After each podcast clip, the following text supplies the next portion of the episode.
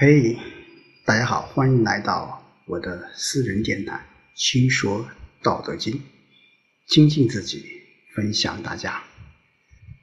那今天我们继续和大家一起来分享《道德经》的智慧。今天我们来看看第四十八章：为学日益，为道日损，损之又损，以至于无为。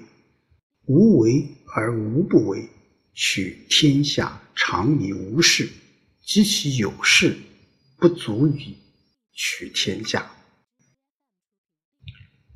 好，这一章啊，呃，也可以说是接着上一章吧。嗯，谈到了一个向内和向外，而这一章呢，老子从这个损。和义这个关系啊，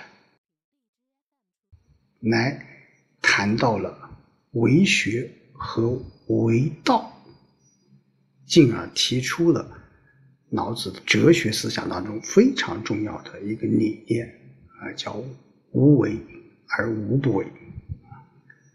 好，我们一起来看看啊，为学日益，为道日损。那这。八个字啊，可以说是我们有很多人，嗯，都知道，嗯，但是，至于它是不是出自于老子口中，那么有很多人也许就不清楚了。那这句话其实从理解上不是很难，为学日益，学啊，就是一个。啊，向外学习的一个过程，啊，就是我们要什么了解自然、了解社会、了解宇宙的一个方式，啊，那为学是一个向外的一个过程，而为道，啊，为道就是一个向内的一个过程。那为学日益，这个益是什么？就是增加的意思。损在这里就是减少的意思。当然，呃，损和益，如果大家熟悉《易经》的话，这是啊，《易经》当中两个非常重要的卦啊，也是互为宗卦的。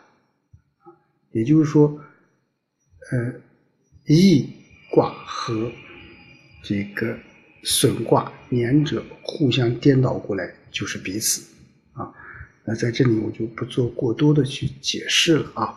大家如果感兴趣的话，对易经感兴趣的话，也可以去了解一下。那为学日益是什么意思？就是说我们向外去学习是一个什么？是一个增益的过程。就是向外面去学习知识和经验，去了解世界，就会什么不断的增益。而为道，刚才我们说是一个向内的一个过程，这个过程呢，主要是为了消除我们内心当中的很多一些欲望，或者是一些啊妄执，啊，所以我们要什么？要减损啊，为学。在这里，他是从有这个角度去说的，所以它应该是是后天的一种学问，而为道是一个基于无的，所以它应该是先天的道性啊，后天是独立个体产生之后的，而先天是在独立个体产生之前就有的，所以我们现在在这个。呃，我们说要关注学习，我们要加强学习。学习有什么好处？学习就是一个对于个体来讲，就是一个丰富个体、增加自己知识的储备量、扩展自己视野非常重要的一种方式。所以我们要。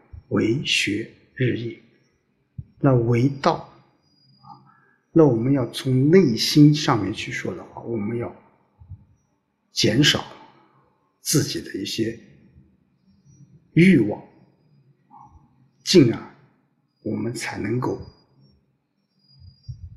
更好的与这个社会去接轨，更好的去洞察万物，去了解宇宙万物的法则，也就是道。所以紧接着，损之又损，以至于无为。无为而无不为。那在这里面，我们说，呃，老子哲学思想当中非常重要的一个理念叫无为而无不为。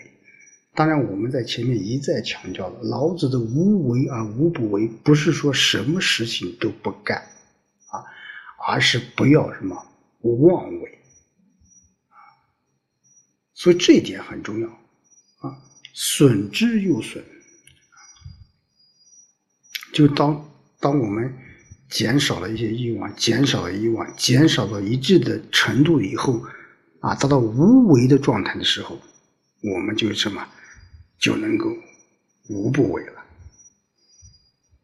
当然，无为我们说是一个精进的一个过程，它是于需要一个什么强大的。极大的意志和毅力支撑的一个过程，也可说是一个百折不挠、百死不回的一个过程。我们从历史上来看，凡是一些大家，凡是一些历史人物有成就的历史人物，他都是经历过了一个非常。曲折坎坷的一个过程经历啊，所以我们说无为，就是我们在前面说，把我们这个欲望，把我们的这一些思念减少减少，进而什么达到无为。那反之，我们说你如果你不破除心中的一些杂念，不去除你的一些思念、欲望的话，那你会让整个自己的人生会陷入另一个阶段啊！取天下常以无事，及其有事，不足以取天下。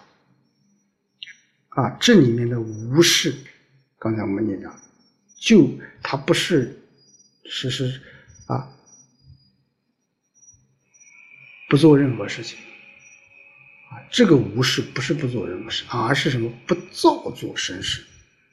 啊，我们现在有很多一些人呢，就是说他会惹是生非，会去制造一些麻烦。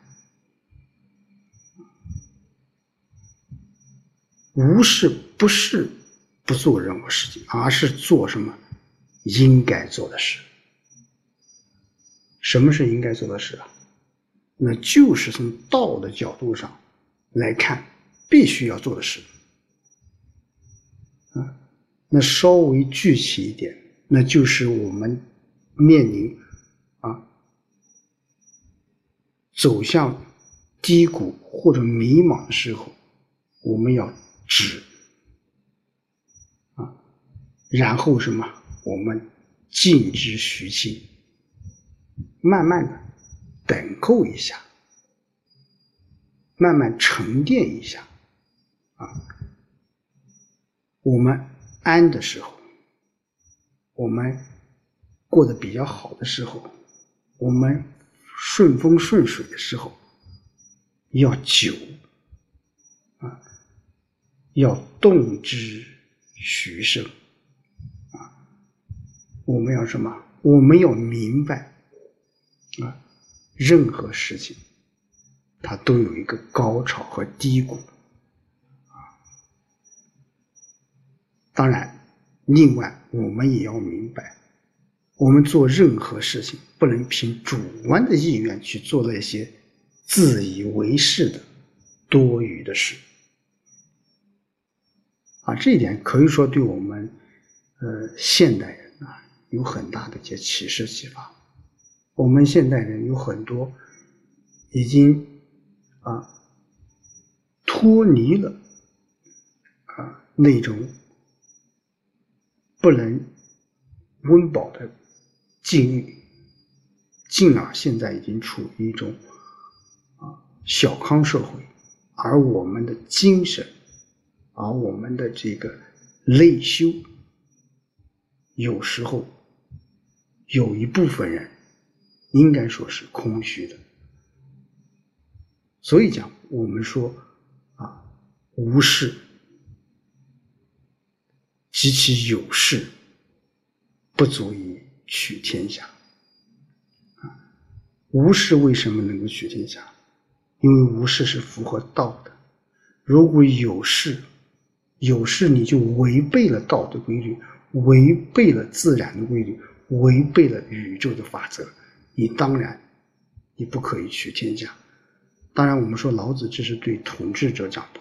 其实，对于我们现代人，作为一个个体，作为一个团体，作为一个领导人，作为一个负责人，其实也是适用的。